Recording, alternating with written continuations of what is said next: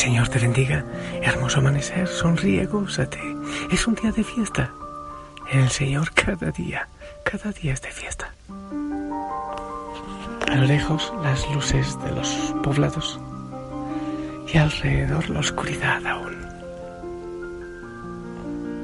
Yo miro a los lados para ver qué más te digo. Eh, allí está Jesús en la Eucaristía, me encanta. Estar ahí me encanta. Hay una cabrita, se llama Ciudadana, Ciudadanita le puse. Y con ella hablo mucho de, de política, de justicia e injusticia. Eh, natividad, la ternerita está mucho mejor. Henry viene casi cada dos días, el perrito. Y todos los demás, la comunidad preciosa, todo, todo. Espero que tú también cuentes cosas preciosas y, que estés viviendo este retiro y con la frase de contacto y con todo lo que el Señor nos regala. Tantas maravillas que Él tiene para nosotros. ¡Wow! Gloria a Dios. A vivir este día de manera maravillosa. Oro hoy en el altar de manera especial por los enfermitos, por todas tus intenciones. Levántate, levanta tu cabeza. Ah, bueno, si estás muy enfermito, quédate en cama. Pero lo más importante es que en tu corazón haya fiesta, haya gozo, haya alegría. Disfruta este día con todas las maravillas que el Señor tiene para ti. Los santos, espérate que se me ha pasado la hojita. Aquí está. Los santos para este día. Eh, Santo Sixto II, Papa, y compañeros mártires, y también San Cayetano, eh, presbítero. Y quiero compartirte la palabra del Señor. Está largota, pero vamos a escucharla. Ten paciencia y disfrútala, más que tener paciencia, disfrútala. Es del libro de los números. Dice así. En aquellos días el Señor le habló a Moisés en el desierto de Parán y le dijo, envía algunos hombres, uno por cada tribu paterna, para que exploren la tierra de Canaán que le voy a dar a los hijos de Israel. Al cabo de cuarenta días volvieron los exploradores. Después de recorrer toda aquella tierra, fueron a presentarse ante Moisés, Aarón y toda la comunidad de los hijos de Israel en el desierto de Parán, en Cades. Les mostraron los productos eh, del país y les hicieron la siguiente relación. Fuimos al país a donde nos enviaste.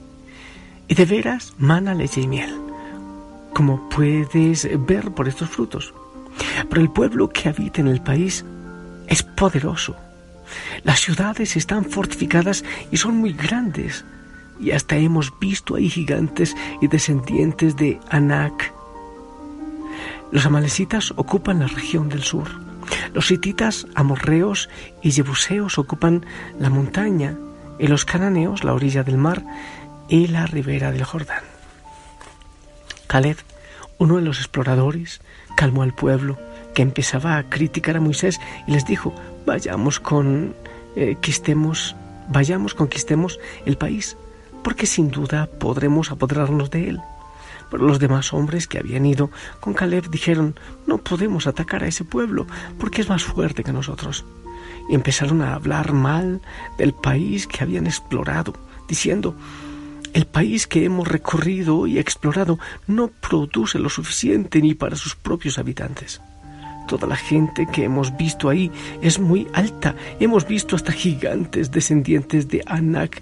Junto a ellos parecíamos altamontes y como tales nos veían ellos. Al oír, al oír esto toda la comunidad se puso a gritar y se pasó llorando toda la noche.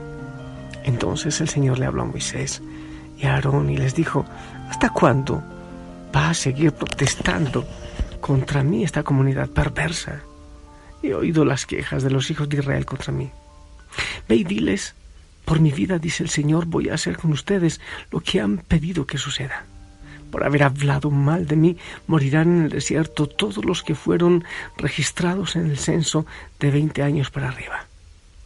Les juro que no entrarán en la tierra que prometí darles, con excepción de Caleb, hijo de Jefune, y de Josué, hijo de Num.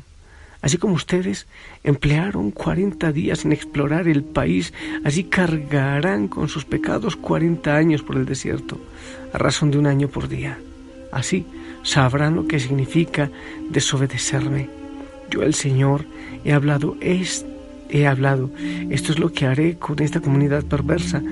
amotinada contra mí, y en este desierto van a consumirse y en él van a morir. Palabra de Dios. Oye, fuerte la palabra, fuerte, ¿verdad? Fuerte. Pero, a ver, yo quisiera sacar, aunque sea unas dos ideas, aunque sea, digo yo, eh, es que con una idea sería re que suficiente, pero a veces como que la lengua se me mueve demasiado. Hay una, una idea que, a ver, es que está, estoy aquí a media luz. Hay una idea ya la estoy encontrando. Dicen, dice la palabra que el Señor le dijo a Moisés, envía algunos hombres, uno por cada tribu, tribu paterna, para que exploren la tierra de Canaán que les voy a dar a los hijos de Israel. Escucha la promesa, escucha lo que dice el Señor. Envía a hacer una excursión por allá, a, a mirar, a explorar esa tierra que he decidido darles, que les voy a dar. La decisión estaba ya tomada por Dios. Ellos van, traen unos frutos preciosos, grandes, empiezan a poner excusas, es que no vamos a poder, es que no lo vamos a lograr, es que no va a ser posible, y después dicen, ni siquiera produce la tierra lo suficiente para nosotros. Entonces, ¿qué? O tienen mucho y frutos grandes o no tienen. Definitivamente el miedo tergiversa todo. El miedo lo cambia todo. Cuando uno tiene miedo, agranda todo e inventa todo y la mente le juega unas pasadas, unas traiciones a la persona y uno entra en pánico. Eso fue lo que sufrieron, lo que vivieron estas personas. Pero relacionemos esto, ese miedo, ese pánico de esta gente, con lo que dijo el Señor. Es la tierra que he decidido darles. La decisión estaba tomada. Ellos tenían que ir a explorar y, ver algunas cosas, pero ya la decisión estaba tomada. Cuando el Señor toma una decisión, pues Él, Él la cumple. Él es un Dios de promesas cumplidas. Ah, sí, nos ocurre muchas veces. Y entonces dejamos que nuestra mente se llene de mentiras y nos engañe y nos lleve por caminos equivocados, llenos de miedo. Cuántos sueños, cuántas situaciones prósperas pasan al lado de nuestros ojos por la cobardía que, nosotros dejamos que entre. Hay gente que es maestra en ser profeta de destrucción, en crear miedo, en crear impactos negativos.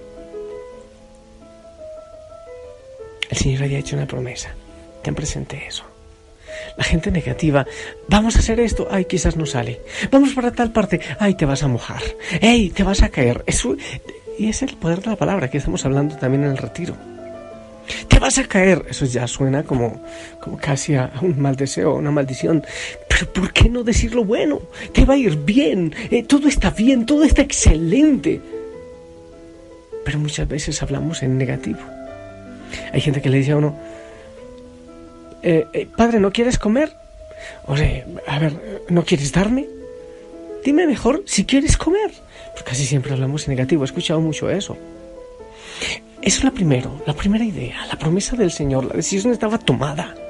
Pero es la cobardía, es el miedo, es, es cualquier cosa. Pero hay otra, otra realidad. El Señor en medio de toda la fidelidad, de toda la misericordia que había tenido por este pueblo, y en el desierto ¿Qué es lo que brota? La debilidad, el pecado, la miseria, el desierto. Saca todo eso de nosotros. Lo hemos dicho, cuando estamos en silencio empieza como en un espejo a salir toda la miseria que hay de nosotros. Todo, y la mente empieza a sacar todo eso. Así es el desierto, así es el silencio, así es el silenciamiento, así es el desierto. Empieza a sacar, así son las dificultades también, empieza a sacar una cantidad de cosas. Hay momentos que todo es muy bonito, muy bonito. Cuando uno ve a las personas de lejitos, todo es muy bonito. Pero cuando empieza a acercarse, ahí es donde la puerca tuerce el rabo, dicen por ahí. Ahí es cuando empezamos a convivir, a compartir. Ahí es donde empiezan las situaciones difíciles. Pero ahí es donde actúa el Señor. Me encanta eh, eh, ¿quién, quién es que lo... Oseas, Oseas que dice yo le voy a llevar al desierto y le hablaré de amor. Llevarle al desierto para que también salga su amor. Sale lo más profundo que hay en nuestro corazón en el desierto. Y en este camino por el desierto en que estamos ahora, Sale lo difícil cuando estás en oración, cuando estás buscando el silencio. Empiezan a salir dudas, temores, miedos. Hay gente que le tiene pánico al silencio, al desierto. Es por eso, porque empiezan a salir todas esas cosas, todos esos miedos, todas esas eh, situaciones rotas que hay en la vida. Pero ¿sabes qué es lo lindo? Que todo eso también sale para que el Señor lo sane. Dos ideas te he compartido de esta palabra pilas el Señor promete. Y muchas veces son nuestros miedos, nuestra cobardía, nuestra profecía de negatividad que destruye los sueños del Señor en nuestra vida. Dos, en el desierto, en el silencio en la oración, sale aquello, el cobre, nos brota el cobre, nos brota la debilidad que hay. Pero el Señor también nos lleva precisamente por eso al desierto para hablarnos de amor. Porque yo creo que en el desierto, así como uno se puede volver duro, convertir en roca, también el corazón se hace mucho más frágil para escucharle al Señor. Sea cual sea la situación en la que estés viviendo ahora, dale la mano al Señor. Deja que Él cumpla sus promesas en ti. No tengas miedo sigue adelante. Y en este proceso de desierto, de oración, deja que salga tu amor, deja que el Señor ablande tu corazón. Dame tu mano, toma mi mano, dame un abrazo,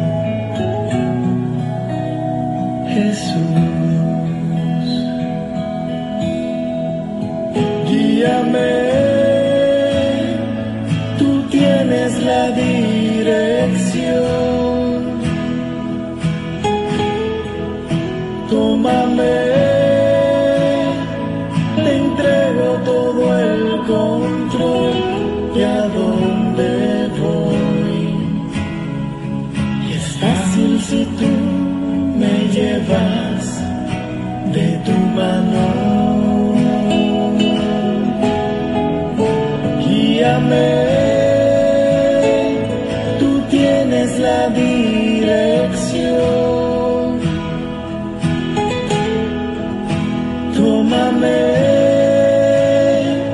conoces mi corazón y lo que soy. Y es fácil si tú me llevas de tu mano. En este momento, sosténme con tus manos. Dame el abrazo que necesito Mira mis ojos, porque contigo nada es imposible, mi Jesús.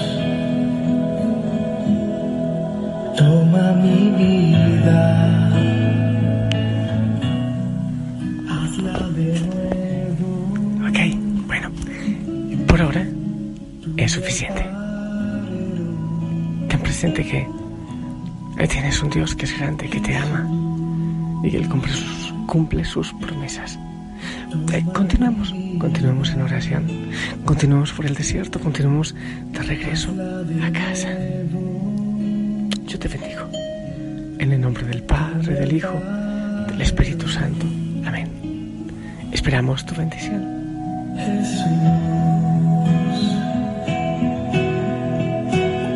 Guíame.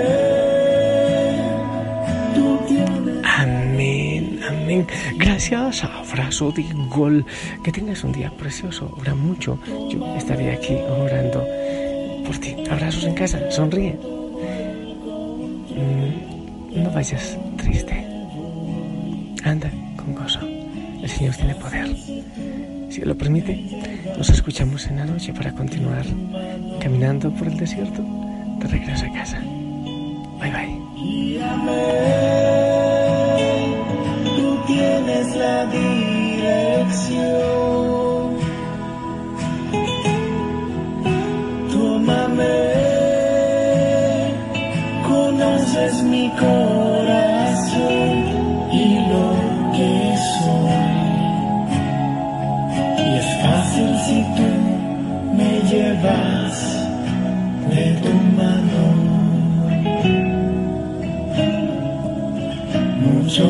Fácil si tú me llevas de tu mano.